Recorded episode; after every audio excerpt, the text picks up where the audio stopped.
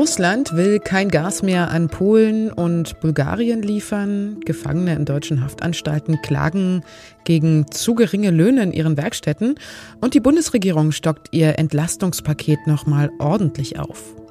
Genau das und noch viel mehr hören Sie gleich in unserem Was jetzt Update von Zeit Online an diesem Mittwoch, den 27. April mit mir, Elise Landscheck.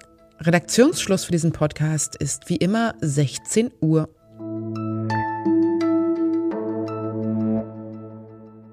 Russland hat Polen und Bulgarien den Gashahn abgedreht, und zwar weil, so die offizielle Begründung des Gazprom-Konzerns, die beiden Länder sich geweigert haben, ihre Gaslieferungen in Rubel zu bezahlen. EU-Kommissionspräsidentin Ursula von der Leyen nannte das heute Mittag auf Twitter Erpressung von Seiten Russlands. Doch der polnische Vize-Außenminister Cienkowski-Welczek gab sich in einem Interview mit dem Deutschlandfunk ganz entspannt.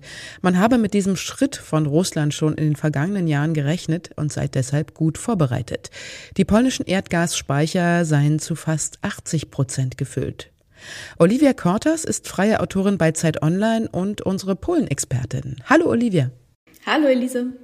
Polen sagt also, der Gasstopp ist überhaupt kein Problem. Woher bezieht denn Polen sein Gas, wenn nicht aus Russland? Bis zum letzten Jahr hat Polen noch 55 Prozent seines Gasimports aus Russland bezogen. Das ist jetzt in den vergangenen Wochen auch ein bisschen runtergegangen. Mittlerweile sind es 47 Prozent, was immer noch viel klingt. Aber Polen äh, versucht auch in diesem Jahr wegzukommen von Gas, beziehungsweise diese, diese Verträge mit Russland laufen auch aus Ende des Jahres ohnehin. Das heißt, seit Jahren hat man sich schon darauf vorbereitet, komplett wegzukommen von russischem Gas. Und das äh, geht durch ein LNG-Terminal, das seit 2015 in Betrieb ist, das auch ausgebaut wird, sodass man quasi Flüssiggas da liefern kann durch ins ganze Land aus den USA beispielsweise. Dann gibt's noch eine Baltic Pipe, die im Oktober äh, in Betrieb geht gehen soll. Und da wird dann eben Gas aus Norwegen bezogen. Und es gibt auch die Möglichkeit, noch über Litauen Gas zu importieren, über deren LNG-Terminal. Bulgarien ist ja auch betroffen. Auch hier hat Gazprom seine Lieferungen eingestellt und das Land deckt ja bislang mehr als 90 Prozent seines Gasbedarfs aus russischen Importen. Wie geht denn Bulgarien jetzt mit der Situation um? Na, die Regierung bemüht sich, unaufgeregt zu wirken. Es gebe keinen Anlass zur Be Beunruhigung, heißt es dort. Aber Bulgarien ist ganz klar ähm, stärker abhängig von russischem Gas. Die haben das auch nicht so geschafft, äh, neue Quellen zu finden in den vergangenen Jahren. Die versuchen jetzt auch mit Nachbarländern zu sprechen, neue Partner zu finden und hoffen eben, dass sie damit schnell wegkommen von russischem Gas. Aber im Vergleich mit Polen wird Bulgarien auf jeden Fall mehr leiden. Würdest du sagen, das ist jetzt auch ein Zeichen Russlands an andere Länder der Europäischen Union? Also sowas wie seht her, euch kann es auch jederzeit treffen? Das ist definitiv ein Zeichen an andere Länder in der EU. Die Polen kannten das schon mit den Exportstopps. Die hatten das in den vergangenen 18 Jahren schon mindestens siebenmal auch erfahren. Deshalb wollte man auch weg von russischem Gas. Also dort wird es auch gar nicht so als die Riesennachricht wahrgenommen. Ich glaube schon, dass die Botschaft eher sich an westliche äh, Länder richtet. Ich danke dir, Olivia. Vielen Dank, Elise.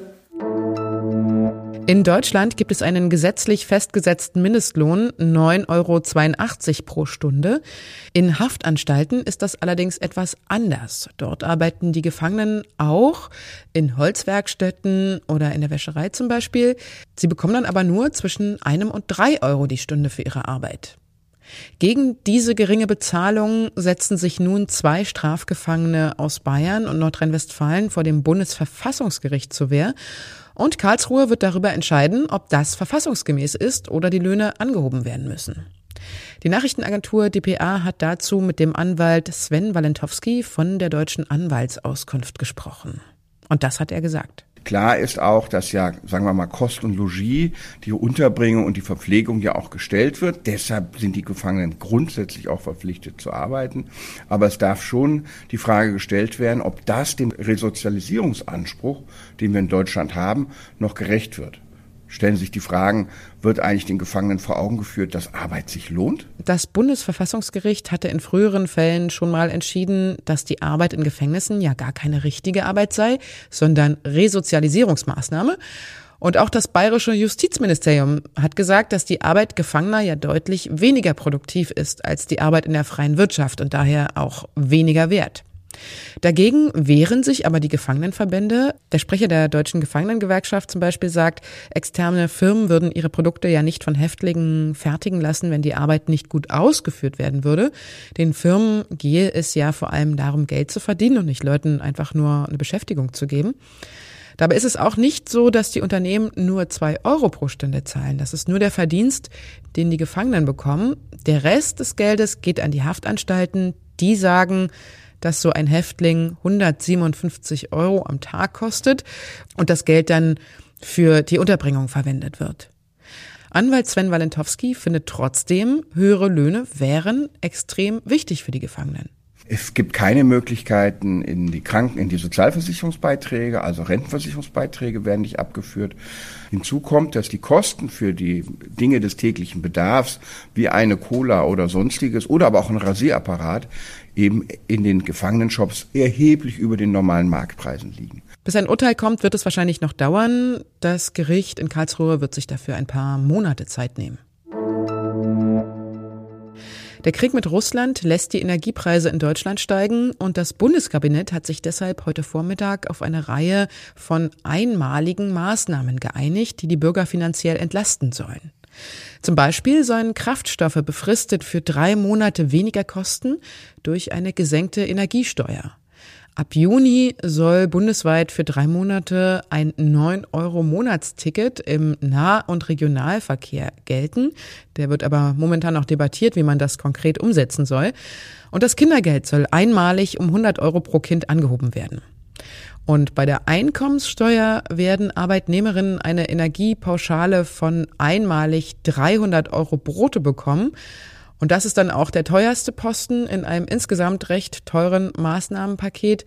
Allein für diese Pauschale veranschlagt das Finanzministerium Kosten von 10,4 Milliarden Euro. Die von der Militärjunta in Myanmar entmachtete Ex-Regierungschefin Aung San Suu Kyi ist von einem Gericht wegen angeblicher Korruption zu fünf Jahren Haft verurteilt worden. Der Prozess fand hinter verschlossenen Türen statt. Suu Kyis Anwälte durften nicht mit Medien sprechen.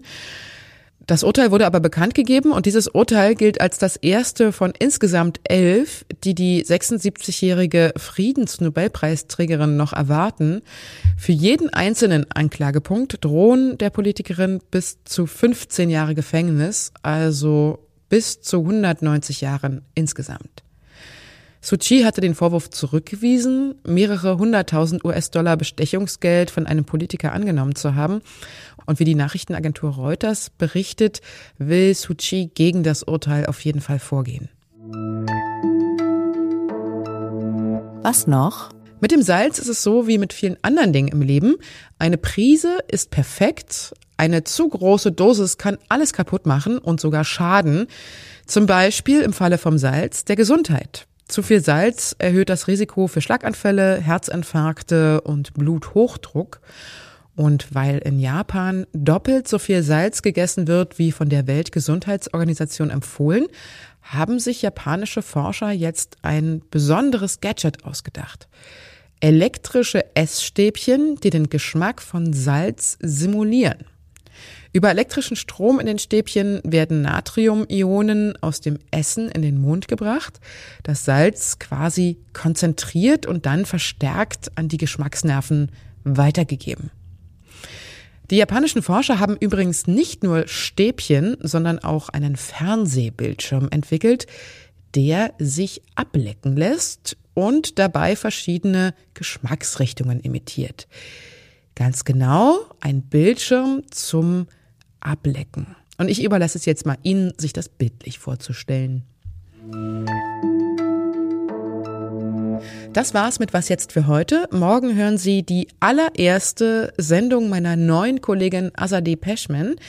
Ich heiße Sie hier schon mal herzlich willkommen und freue mich sehr auf Ihre Sendung morgen, an der sie jetzt schön fleißig sitzt. Unsere E-Mail-Adresse lautet für Ihre Fragen und Anmerkungen wasjetzt.zeit.de und ich sage Tschüss und bis bald. Ihre Elise Landschek. Bist du denn eigentlich in, in Berlin oder in Polen? Wo bist du denn gerade? Ich bin, ich bin jetzt in Berlin. Aber fährst bald wieder nach Polen? Ich werde wahrscheinlich nächste Woche fahren oder in zwei Wochen, aber das ist dann ein Abtreibungsthema, also nochmal was ganz anderes.